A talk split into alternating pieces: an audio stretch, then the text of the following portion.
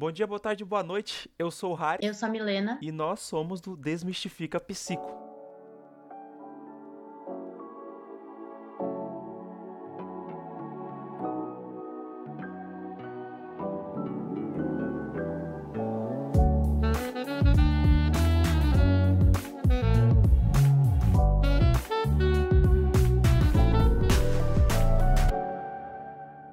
De hoje vai ser sobre os veículos de comunicação, que é uma área bastante relevante para a parte da psicologia e também da parte da sociologia. Bom, para iniciar, a gente vai falar sobre o que são veículos de comunicação. Então, jornais, revistas, rádio, televisão e internet são meios de comunicação, enquanto os veículos de comunicação, eles se referem às organizações que divulgam as notícias. Esses meios que divulgam a notícia, eles podem ser variáveis, porque é, tanto pode ser um jornal sério que divulgam realmente os fatos que ocorreram, que foi o que foi tirado acerca do, que, do evento, tanto também podem ser é, empresas sensacionalistas que buscam é, fundamentar a opinião alheia através de diversos modos. Então, é sempre bom falar do, do meio da comunicação através de um termo da psicologia, um termo chamado de condicionamento. Para quem não sabe o que é condicionamento, é, seria você trazer um, um estímulo, o estímulo é uma coisa que está no ambiente, e a deixar ele emparelhado. Emparelhado, tipo, aquilo é igual aquilo, tipo, emparelhado com uma resposta. Então, um exemplo de veículos de comunicação que usam de maneira sensacionalística seria é, alguns veículos que eles colocam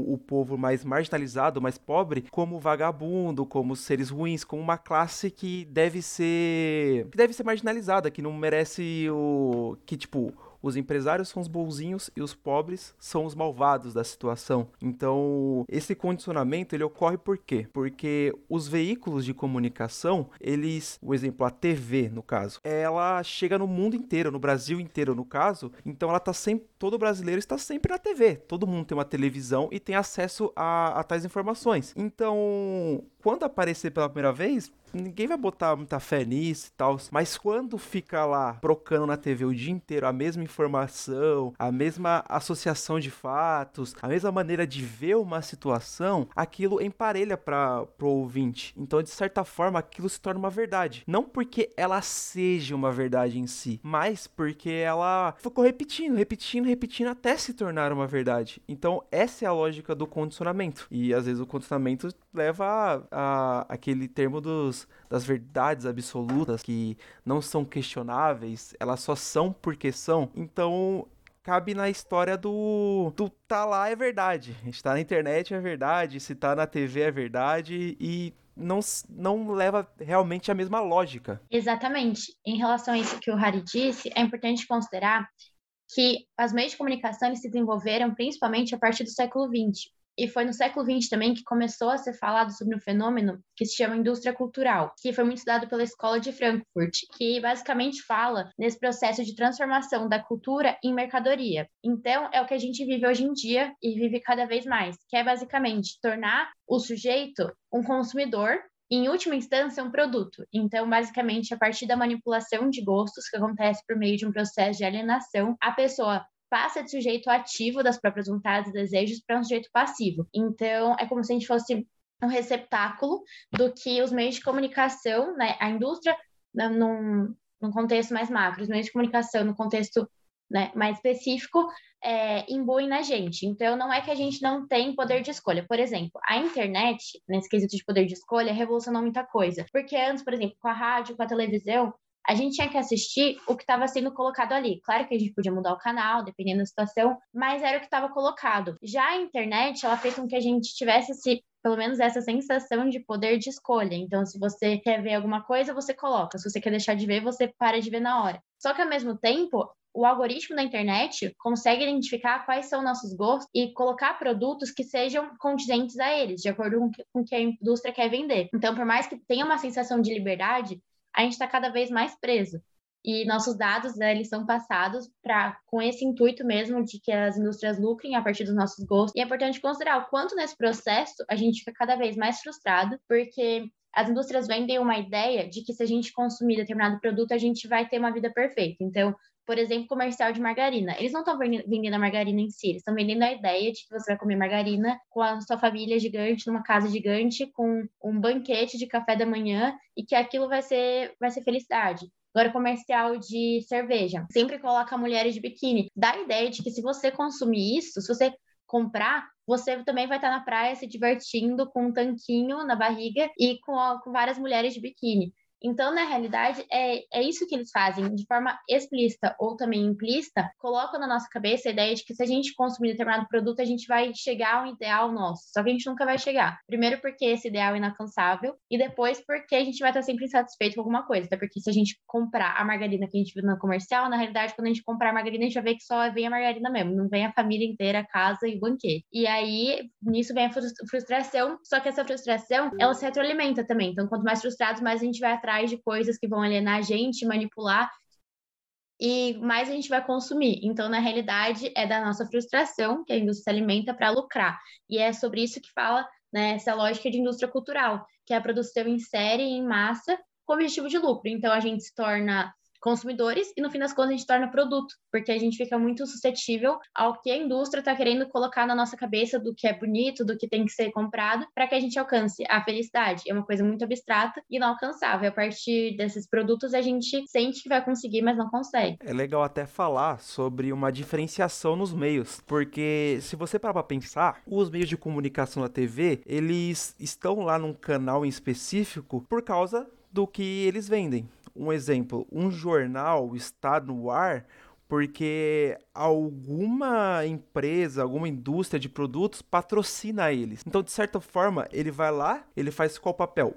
Prender a audiência para que quando ocorra tais comerciais, tais eventos que mostrem o produto, tenha o máximo de pessoas lá. Então, essa é a maior relação entre eles. Então, se você prende bastante telespectadores e mostra bastante tal comercial, aquilo vai se tornar verdade, vai prender a audiência, a audiência vai comprar mais. Já nos meios é, da internet, são mais através dos algoritmos. Então, não existe um grupo em específico patrocinando ou uma certa empresa. E sim, há um contrato entre todas as empresas e se e as informações, as publicidades, o que ocorre, vão através de cada pessoa, é mais individualizado. Então, o exemplo, se eu sou um, um um bom consumidor de artigos esportivos, eu vou receber mais propagandas da Centauro, da Decathlon, da Netshoes, por exemplo, sabe? Então, é melhor para a indústria o meio da internet, porque ele pega o público-alvo. Já o meio onde ocorre, a tele, onde ocorre o da televisão, ele é bom para você divulgar o seu produto a um público maior. Então,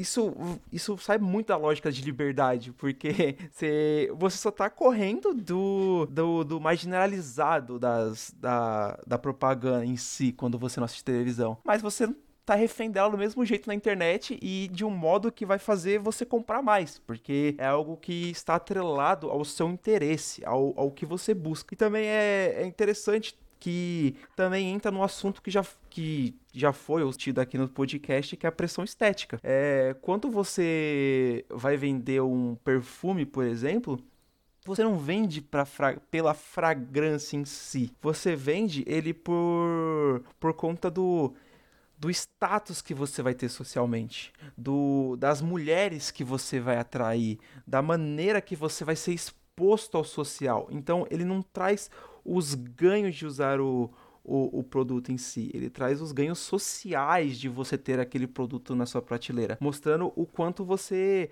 vai ser aclamado, o quanto você vai ter destaque. Sendo que uma coisa não se correlaciona à outra. É só meramente o, uma propaganda que para puxar as pessoas a isso. Exato. Quanto a isso que você disse, dá pra gente pensar também em análise de comportamento, né, falando sobre reforço social, que foi basicamente o que você falou. Então, a magnitude do reforço social é muito alta. Se a gente tem determinados comportamentos que são bem vistos socialmente, né, na nossa bolha, é, a gente vai ser muito reforçado. Então, essa questão do reforço social, ela é muito perigosa no sentido de ser utilizado pela mídia, pelos meios de comunicação, né, pelos veículos de comunicação, para fazer com que a gente vem, é, a gente compre cada vez mais, eles lucrem cada vez mais. Então, eles trabalham com essas questões psicológicas de felicidade, de sucesso, com o único objetivo da gente comprar, e parece que quanto mais a gente compra, mais satisfeito a gente está, porque a gente vê que não chega lá. A gente acha, ah, se eu comprar determinado produto, eu vou chegar lá, eu vou ficar satisfeito e feliz. Só que não, você pode até ficar feliz no momento, mas depois você vai querer outra coisa. E até nesse sentido dá pra gente pensar no termo obsolescência programada, que é basicamente que os produtos eles são feitos já com uma data de validade, para que eles não durem tanto. Então dá pra gente pensar em iPhone, por exemplo. Tem 50 mil iPhones a mudança ela é pequena, mas parece grande quando as pessoas vão fazer propaganda de um para o outro. E aí você compra um, e daí, quando, a partir do momento que você compra, aquilo já não é mais atual. Você já está procurando o próximo. E agora o iPhone também não vende mais, né, junto com o celular, não vem mais o carregador e o fone. Então, ou seja, para você ficar feliz, você teria que comprar o celular, o carregador e o fone. E o, o, carregador, que também é super caro, o fone também. Então, cada vez você gasta mais com essa ideia de que você vai ter uma coisa de última geração, uma coisa que tem uma diferença muito grande comparado com a versão anterior, sem na realidade não. Às vezes a diferença é muito pequena, é só o status, que é isso que o Harry falou. E quanto a isso também, tem um filósofo e sociólogo que ele nasceu em 1903, ele chama Theodor Adorno. Ele fala, ele discute muito essa questão da insatisfação é, relacionada com o capitalismo moderno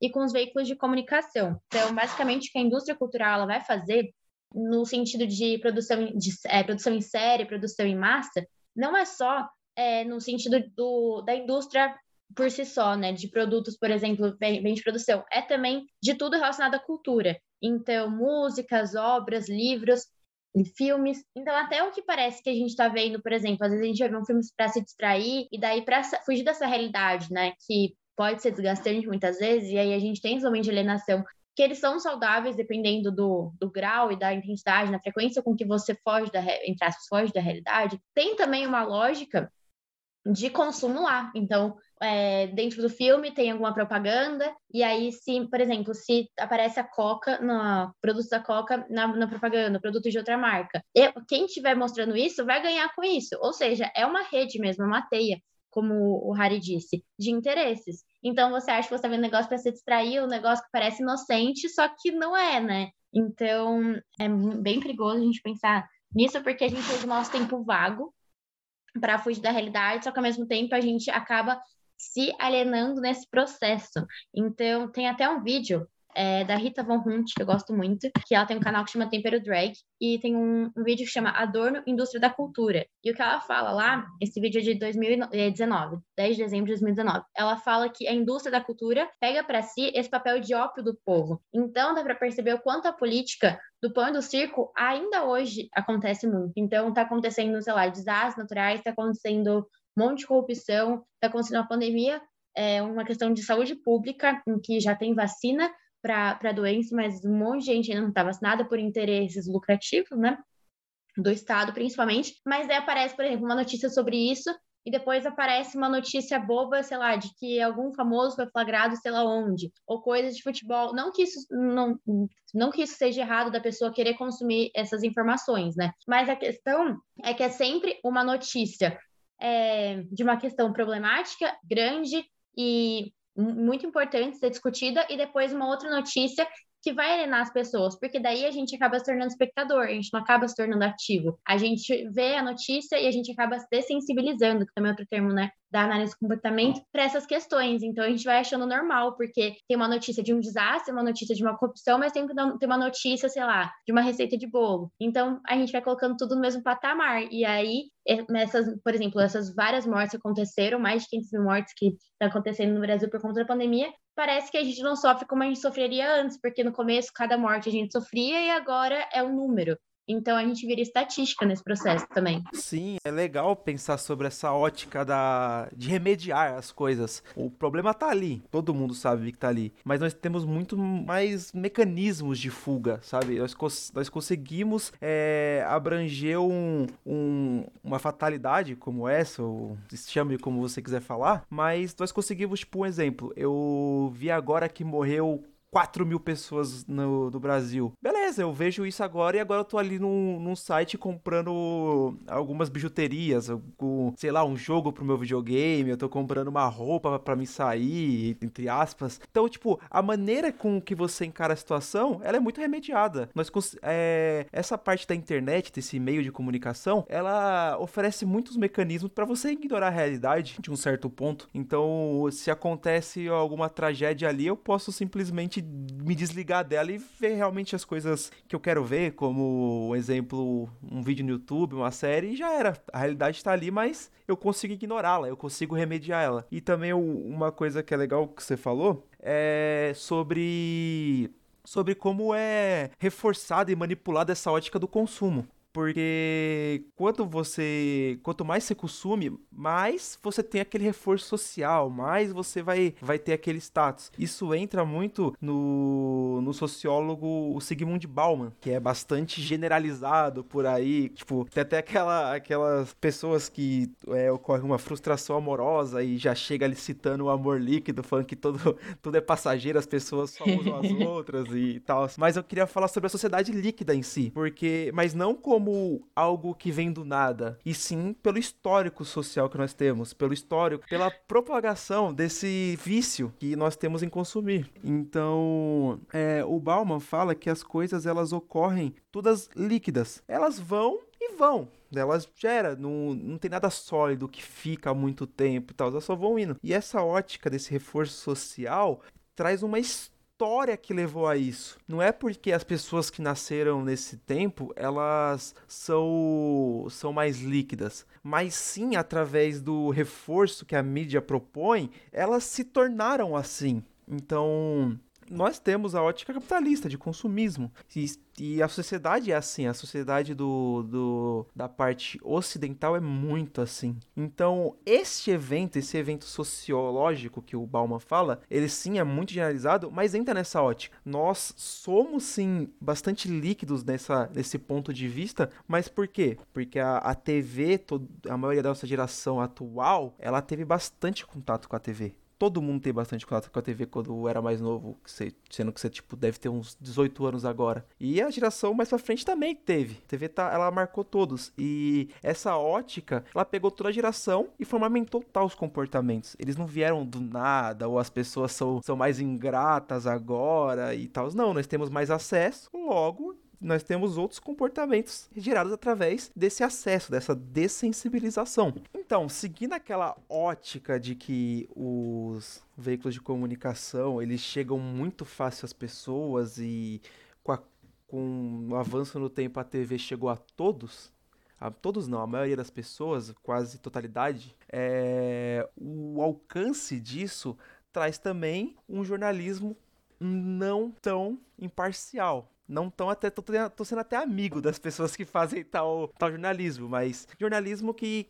que, que, trazem não apenas a notícia, mas sim é, opiniões sensacionalísticas, opiniões que podem trazer um outro viés para uma realidade, transformando até um certo, uma certa tragédia em um espetáculo, trazendo um, um certo um certo evento no, num entretenimento, como se fosse uma série, uma morte de uma pessoa no Brasil em si. E, e tal jornalismo, ele tem até um, um nome, uma sigla dada, que seria o datenismo, que pegou bastante apoio com o Datena. Mas ele, ele veio há muito tempo ao redor do, da sociedade brasileira. E como eu falei sobre o Bauman, que ele é generalizado e tal, porque não leva em conta uma historicidade, como a sociedade se desenvolveu, esse método de jornalismo também se desenvolveu com o tempo no Brasil, com a sua história, com a sua sociedade. Então, se você pegar não muito atrás, nós tivemos um, um regime militar, uma ditadura militar, que começou em 1964, que aí traz uma grande parcela de uma opinião mais de violência na sociedade, de uma sociedade que resolve mais as suas, os seus problemas é, da violência, torturando, matando e coisas do tipo. Então, você pega umas pessoas que viveram em tal, em tal regime, em tal tempo, em tal sociedade, e se desenvolve ao redor do tempo. Então, até no pós, nesse pós ditadura, tem até o nome do Alborguete, que ele tinha um programa que tem diversas frases incitando violência, falando que a pessoa tem que morrer por fazer tal coisa, que a pessoa é vagabundo, tipo, só incitando ódio, batendo nas coisas e tudo na violência, tudo que até gera humor atualmente a maneira que foi abordado tal coisa. E esse, esse nome do Alborguete é o que se tornou um espelho para as pessoas que fazem tal tal jornalismo atualmente. E o, o jornalismo atualmente que que segue essa ótica é, são programas da TV aberta do Brasil que podem ser citados como Cidade Alerta, Brasil Urgente, Alerta Nacional e até o Polícia 24 Horas, que é uma série e tal. Então, a ótica que eles trazem é uma desestruturação da realidade através daquelas táticas que nós mostramos como condicionamento, de aparecer muito e as pessoas associarem as coisas, sem muito ao menos ter uma crítica ao redor daquela realidade. Então, essas práticas elas vão além do só uma notícia uma notícia mal interpretada ou umas, ou umas notícias fakes da, da realidade. Elas vão até na formação de uma opinião política numa influência dessa mídia até na, na maneira que os processos penais são feitos. Porque a, uma, uma das armas dessa mídia é através da, da incitação da pena de morte, do, dos sujeitos incorrigíveis, do se ele fez aquilo, ele é mal a vida inteira, ele nasceu assim e vai seguindo esse ciclo eterno. Fica até uma, uma maneira de punição da, da lei através de uma vingança. Não tem um processo ético para formar uma ideia. Não, se fez aquilo, se vinga, acabou. Matou o cara, já era, e vai indo. E quem sofre com tal, com tal maneira de, de agir, qual modo operante? As pessoas que vivem de uma maneira mais pobre. As pessoas pobres na relação, elas são marginalizadas. Elas são trazidas como monstros, bichos papão da situação, que trazem o mal à sociedade. E como que posso dizer que isso ocorre? Teve até um, um, uma reportagem que eu vi, foi no. Eu acho se eu não me engano, foi no Cidade Alerta, onde há uma uma busca policial, que tá tendo uma perseguição, e o policial chega de maneira totalmente agressiva, derrubando o cara da moto, atirando, e ocorreu a morte ao vivo, tava o helicóptero lá, tudo, e não tinha uma contextualização do fato do que ocorreu para a polícia através daquele cara. E de certa forma, o apresentador, ele comemorou a morte. Ele falou: "Nossa, aí sim a polícia brasileira está fazendo o bem, ele traz o tá fazendo, esse é o herói nacional". Só que o que ocorreu era que o, o, motociclista ele estava com a sua CNH vencida, que óbvio é um delito e tal, merece é, ser, é, ser julgado na lei. Porém, não, não é chegar e matar e comemorar, como se ele fosse um monstro e tal, como dito. E isso, isso leva a esse, essa ótica do condicionamento, de que se ele é, é marginalizado, se ele é pobre e tá fugindo, é óbvio que ele cometeu algum crime, é óbvio que ele merece ser punido. E é muito tira e queda a situação e, e acaba trazendo isso para a população. É, por exemplo, você pode trazer a, o grande aumento das pessoas que apoiam a ditadura, o grande aumento das pessoas que querem a pena de morte, um grande aumento das pessoas que, que apoiam uma polícia mais militarizada, que apoiam o exército na rua, que tudo é ao redor da violência tudo é de uma maneira vingativa. Se errou, morre. Se, se fez coisa é porque é vagabundo. E vai. Essa ótica, ela não traz ganhos nenhum na sociedade. Elas trazem ganhos para empresas midiáticas, que às vezes podem estar ligadas ao à classe dominante que, que querem essas notícias, que querem que a pessoa tenha medo, que querem essa maneira de visualizar a sociedade, a, a também é diversos ganhos, tem os ganhos das empresas também são com as propagandas ao redor disso. Então, isso leva um grande ciclo alto que se as pessoas não tiverem um pensamento mais crítico ao redor da realidade, não aceitarem de uma vez, você gera uma população alienada, uma população manipulada ao através dessas coisas que não são reais, elas só são impostas e aceitas. E vai ao redor até chegando na política e chegando agora até a projetos de leis com políticos de que que agem de tal forma, que pensam de tal forma, trazendo diversas perdas para o social brasileiro. Sobre isso que você falou, Harry, inclusive na Constituição Federal tem o artigo 221, né? Esse artigo ele faz parte de um texto compilado que foi até a emenda constitucional número 95, de 15 de dezembro de 2016. E o que esse artigo diz tem o título 8, que é da ordem social, capítulo 5, da comunicação social. Ele fala, artigo 221, a produção e a é, programação das emissoras de rádio e televisão atenderão aos seguintes princípios: 1. Um, preferência a finalidades educativas, artísticas, culturais e informativas. 2. Promoção da cultura nacional e regional e estímulo à produção independente que objetive sua divulgação. 3. Regionalização da produção cultural, artística e jornalística, conforme percentuais estabelecidos em lei. E 4. Respeito aos valores éticos e sociais da pessoa e da família.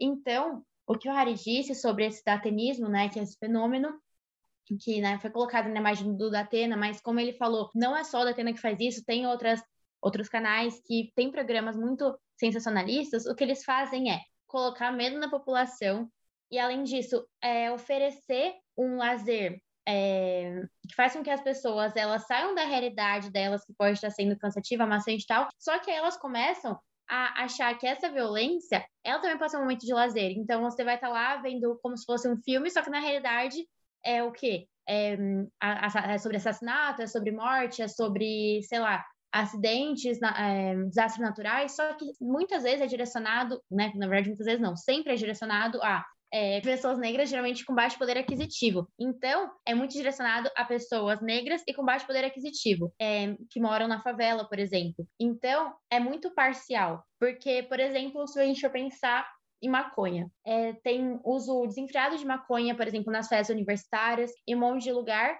Só que não, a gente não vê esses programas mostrando a polícia chegando nesses lugares e confiscando. A gente vê a polícia chegando na favela e as pessoas ainda pensam, nossa, que legal, né? A gente tá, tá em segurança porque os policiais estão fazendo o trabalho deles. Só que não estão, é só para mostrar uma coisa, então eles mostram eles fazendo isso enquanto tem um monte de coisa errada sendo feita por trás, enquanto isso mesmo também é errado. Porque a gente sabe muito bem o quanto, não estou generalizando, mas o quanto é, muitos policiais e muitas pessoas, né, do, do próprio Estado é, federativo lucram com isso, lucram eles mesmos, né, muitas vezes que tem esses esquemas com, com quem compra maconha, né? Com quem trafica também. Então, na realidade, eles estão mostrando uma coisa, enquanto por trás tem um monte de coisa e é por puro interesse lucrativo. Só que as pessoas, principalmente as pessoas é, que estão dentro de uma bolha, né, rodeada por alto poder aquisitivo, pessoas brancas, e principalmente quando são homens, eles veem isso e pensam: ah, eu tô seguro aqui, então eu tô vivendo a minha vida. Eu sei que se eu estiver andando na rua, o policial não vai me parar. Eu sei que se eu usar maconha na festinha, ninguém vai pegar. Só que enquanto isso, a gente teve outra realidade, outro extremo, que é uma perseguição desenfreada nas favelas, em que um monte de gente morre sem nem estar nesse processo, né? A gente vê todos os dias, até criança que que é morta por bala perdida. Só que o que é bizarro é pensar o quanto essa bala perdida tem sempre os mesmos alvos, né? Que é sempre pessoas negras de baixo poder aquisitivo, principalmente da favela. Então, é, tem sempre um interesse muito grande e tá tudo muito interligado, né? Não tem como a gente pensar, por exemplo, nessas ações é, muito erradas da polícia, sem pensar no, nas injustiças e corrupção do Estado, não tem como pensar nisso tudo sem pensar em capitalismo e sem pensar no quanto os veículos de comunicação fazem uso disso também. Querendo ou não, o interesse deles não é informar a população para que a população tenha poder de escolha e, enfim, essas coisas. Na realidade, o que ela faz é o oposto, né? Tem uma desinformação muito grande imposta à população, enquanto tem também uma anestesia, né? Então, por exemplo, você coloca uma, como eu falei, coloca uma notícia muito pesada e coloca uma outra notícia em traços bobinha vai fazer a pessoa se distrair. Então, na realidade, o que querem é o oposto, né? É a política do pão e do circo para que as pessoas fiquem alienadas, porque pessoas alienadas questionam menos. Então, mantém a ordem social. E aí mantém também o status quo, né? Quem é rico, tem até aquela musiquinha.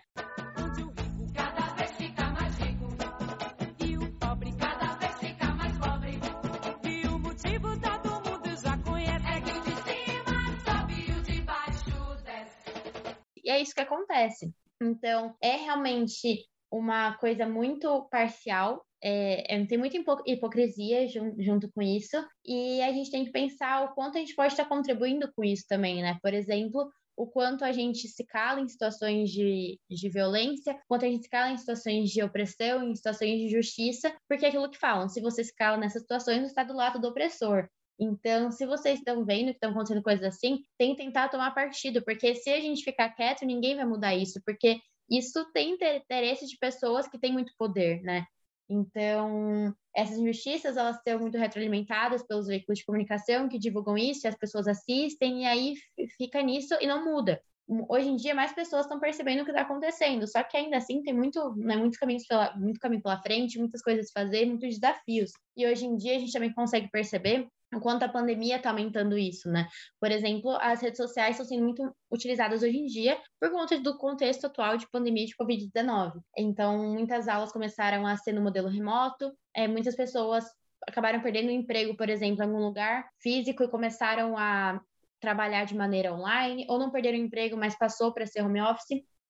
E essa é uma coisa boa no sentido de mostrar o quanto a gente consegue se adaptar, né? O quanto a gente consegue continuar fazendo as coisas, por mais que a gente tenha algumas limitações, só que também é muito complicado, porque isso diz de uma alienação também. Então, por exemplo, várias pessoas famosas, e não só famosas, mas várias pessoas é, ficam falando sobre quanto a pandemia está sendo um momento muito legal para que elas percebam várias coisas, etc. Como se, assim, ele estivesse ignorando a quantidade absurda de mortes que está ocorrendo, como se estivesse ignorando que, na realidade, a gente poderia ter diminuído muito eh, essas mortes se a vacinação estivesse sendo eh, feita de maneira correta, se não tivesse acontecendo uma desinformação bizarra do, do próprio Estado em relação ao uso de máscara, distanciamento social, álcool em gel. Então, Claro que não é bom gente olhar para o lado negativo, só que nesse caso, que é uma questão de saúde pública, que a gente já tem vacina para essa doença e que muitas pessoas elas estão morrendo por conta de, de descaso das pessoas e de um próprio processo de alienação, a gente tem que sim focar nos pontos negativos, a gente tem que focar no que está acontecendo, porque se a gente só pensar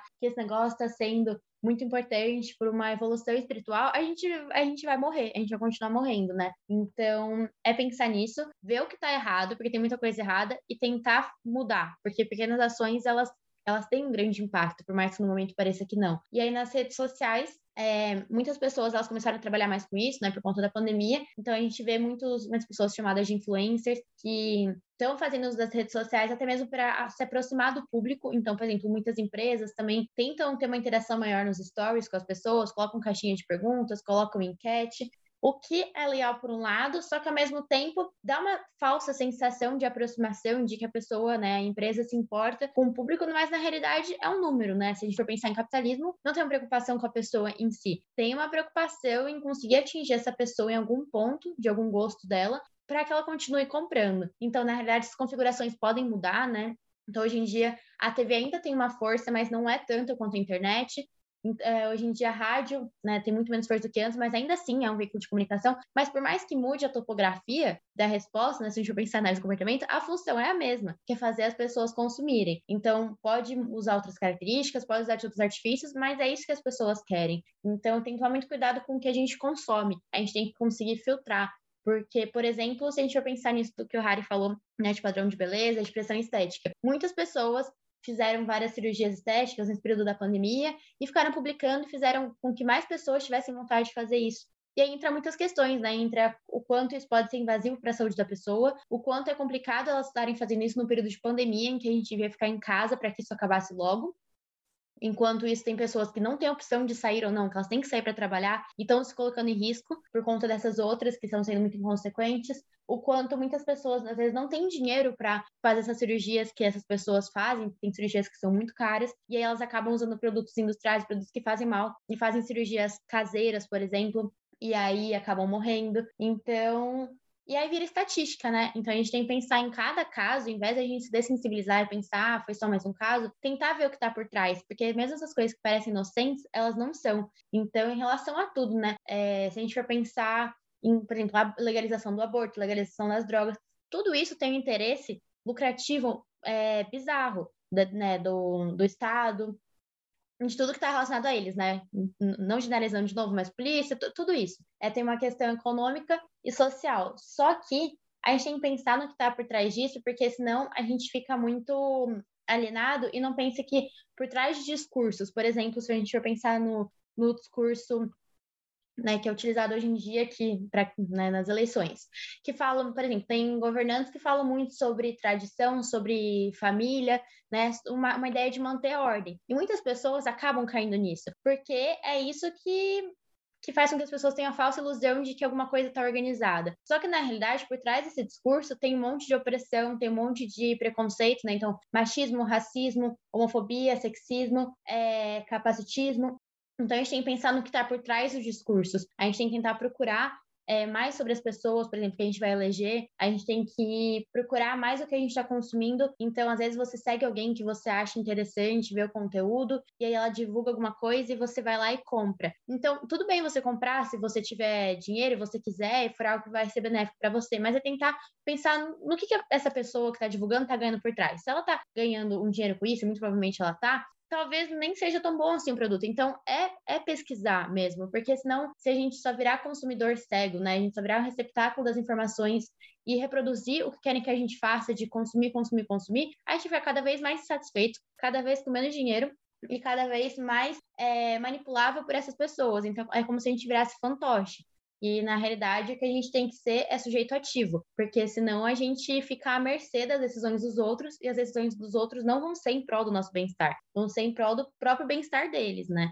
Então a gente tem que tomar cuidado com o que essas agências de controle, né, Estado, é, se a gente pensar em análise de comportamento, agência de controle, Estado, igreja, instituições, né, estão é, querendo colocar é, na nossa cabeça e o quanto a gente pode absorver o que faz sentido para a gente, né? filtrar o que faz sentido e o que não faz, e o que vai ser bom, tanto individualmente, né, para cada um, quanto pensar no coletivo, porque se a gente não pensar no coletivo, já era, porque a gente vive em coletivo, né, num coletivo, a gente vive em sociedade, então não adianta a gente só pensar no que vai ser bom pra gente a curto prazo e não pensar a longo prazo, não pensar no coletivo, porque a gente vive num mundo cheio de pessoas. E é nessa lógica de fazer é, uma quantidade muito grande de coisas em menos tempo, então produção em massa, produção em série, é, a gente está destruindo o nosso próprio planeta, né, que é a nossa casa.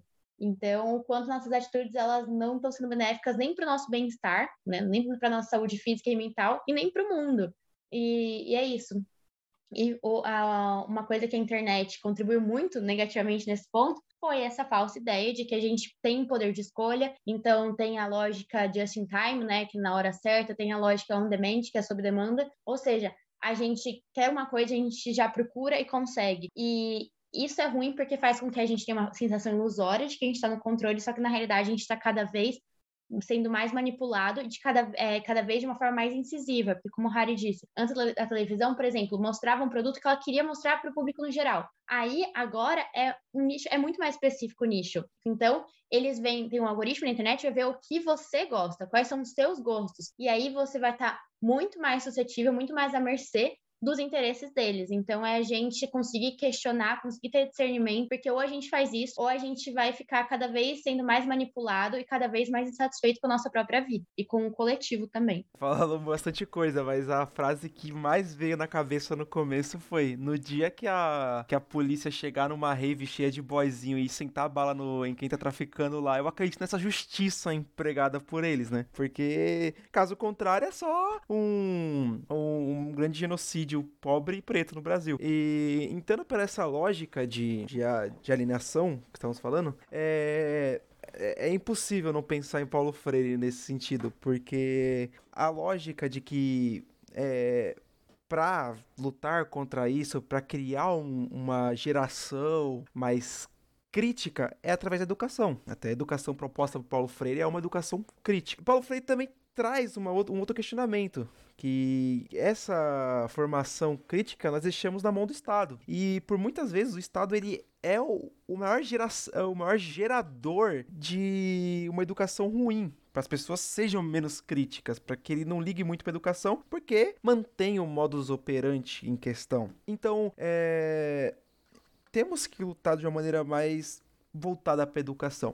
Mas essa luta, ela tem que ser crítica também porque se pegar um exemplo da, de como foi as últimas eleições, foi mais empregado uma maneira moralista de ver, os, ver as coisas, foi, foi uma guerra de mamadeira de piroca, com ideologia de gênero, essas coisas, em vez de uma disputa por propostas de mudança, por meios de como melhorar o Brasil, de maneiras de melhorar as coisas, de ter um, um certo processo progressista da coisa, de ir para frente e melhorar. Mas não, ficou uma guerra, é, o presidente eleito não foi nos debates, foi mais um lado moralista de ver as coisas. Um lado muito, muito, muito deteriorado da realidade. É, que é até trazido pelas mídias, que o que importa é se o, o, outro partido vai colocar uma madeira de piroca nas criançadas, se vai colocar um livrinho que, que mostra um pinto na creche, algo assim. Era, era a importância que a mídia dava e é assim que foi eleito tal, tal, tal presidente. E também é legal de se pensar também no modus operandi da rede social. É igual no documentário que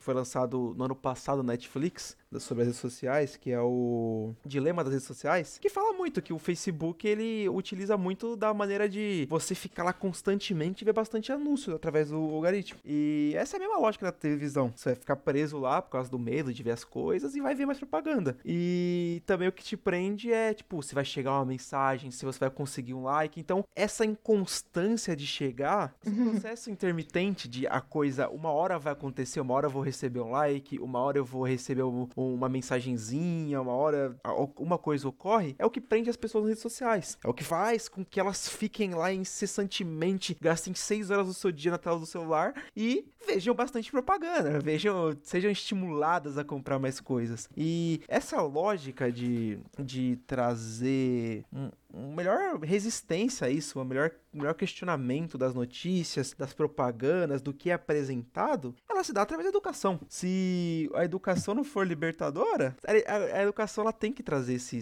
essa sensibilidade crítica. Mas ela é feita pelo Estado, nós ficamos refém dele. E quem sofre com isso? Nós voltamos ao começo da questão. Quem sofria com, a, com aquela mídia, com a mídia do datenismo, são os pobres pretos, os marginalizados da situação. E eles são os que mais dependem do Estado para chegar numa educação digna. E o Estado não provém, então pode até criar aquele fenômeno magistral que vemos por aí, que é o pobre conservador de direita também, que, que é bastante trazido em questão do porquê uhum. ocorrer. Tem um processo histórico aí tem uma mídia influenciando, tem um, uma ditadura há pouco tempo atrás, tem diversos pontos que levam a essa questão. E tá aí. Mas a educação é falha. A nossa educação não, não, não progride o aluno. Só trazemos uns decoradores de textos, uns, umas pessoas que fogem da nota vermelha e continuamos o mesmo ciclo. E vira. E a nossa política vira uma guerra moralista em vez de uma maneira de propostas de intervenção através desses fatos. Exatamente. Sobre isso que o Harry disse de política, é só a gente pensar, por exemplo, na, na situação atual da pandemia, né? Se realmente nossos políticos se importassem com a gente, eles não teriam feito um monte de estudos muito erradas e muito inconsequentes em relação a isso e também induziram as pessoas a terem. Tanto que, por exemplo, se a gente for pensar nas eleições do, do ano passado para prefeito, eles flexibilizaram a, a quarentena e logo depois ela ficou mais rígida de novo. No fim do ano, a mesma coisa. Então, é, é, pensar se realmente tivesse uma preocupação com a educação, tivesse uma preocupação com a saúde, que foi o que o Harry disse, a gente estaria de uma forma muito diferente. Provavelmente a gente já teria vencido essa pandemia, porque já tem vacina, e, né, se a gente, todo mundo tivesse seguido os protocolos de, de uma forma correta, a gente não estaria nessa situação de agora com tantas mortes ou a gente teria vencido, ou pelo menos as mortes teriam sido poucas. Então é pensar o quanto cada morte representa não só um número, quanto representa uma pessoa que tinha sonhos, tinha uma família, tinha vínculos, né? E se a gente ficar só pensando em números, a gente vai se tornar o que a gente está criticando, né? Então a gente pensar nesse sentido e tentar ir contra o que está sendo pregado hoje em dia. E quanto a isso também, ah, no mesmo vídeo que eu citei antes, da Rita Von Hunt, ela fala que, por exemplo, os jogos também denunciam algumas coisas. Então, o Banco Imobiliário, o Jogo da Vida, o War, por exemplo, o que ela fala é que eles transformam em brincadeira modos de estar no mundo e de encarar a vida. Então, é como se quanto mais produtos, quanto mais bens você tivesse, você, você vence o jogo.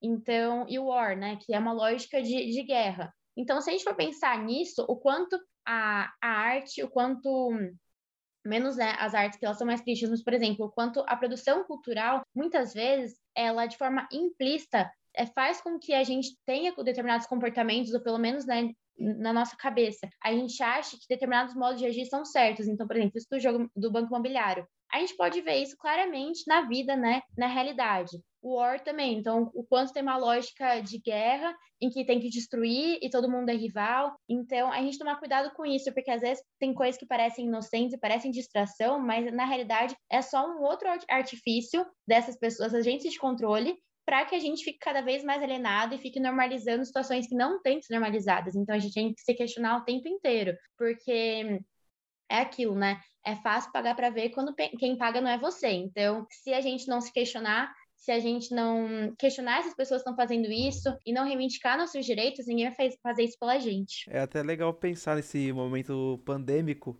como houveram pessoas que compraram um discurso de um remédio de verme vai, vai curar do vírus. Tipo, é, são coisas absurdas que, que vão ao redor dessa, dessa ótica, que é totalmente combatida com aquele pensamento crítico. O que seria esse pensamento crítico? O pensamento crítico ele estaria ao redor de um fato apresentado, ele não ser engolido, ele ser masticado, ele ter uma comprovação, ele ter, tipo, mas será que aquilo é aquilo mesmo? Tipo, ele, ele ter aquele questionamento, ele ir e pesquisar sobre uma fonte sobre aquilo, ele ir e ver se na realidade ocorre daquela forma, ele ir e buscar informações além da primeira informação que foi lhe dada. E isso é um é uma base da educação. É um exemplo é um trabalho que você vai fazer científico. Você tem que comprovar aquilo que você está falando, você tem que trazer referências, você tem que buscar mais, mais de uma fonte, você tem que buscar aquilo da melhor maneira possível, do melhor, melhor comprovação de dados. E, nossa, do, tipo, eu não sabia disso, eu sou aluno de escola pública, eu não sabia, eu não buscava nada além do que era me proposto na escola. Eu nunca fui, fui estimulado a isso. E isso mostra uma tremenda falha da nossa educação, uma, um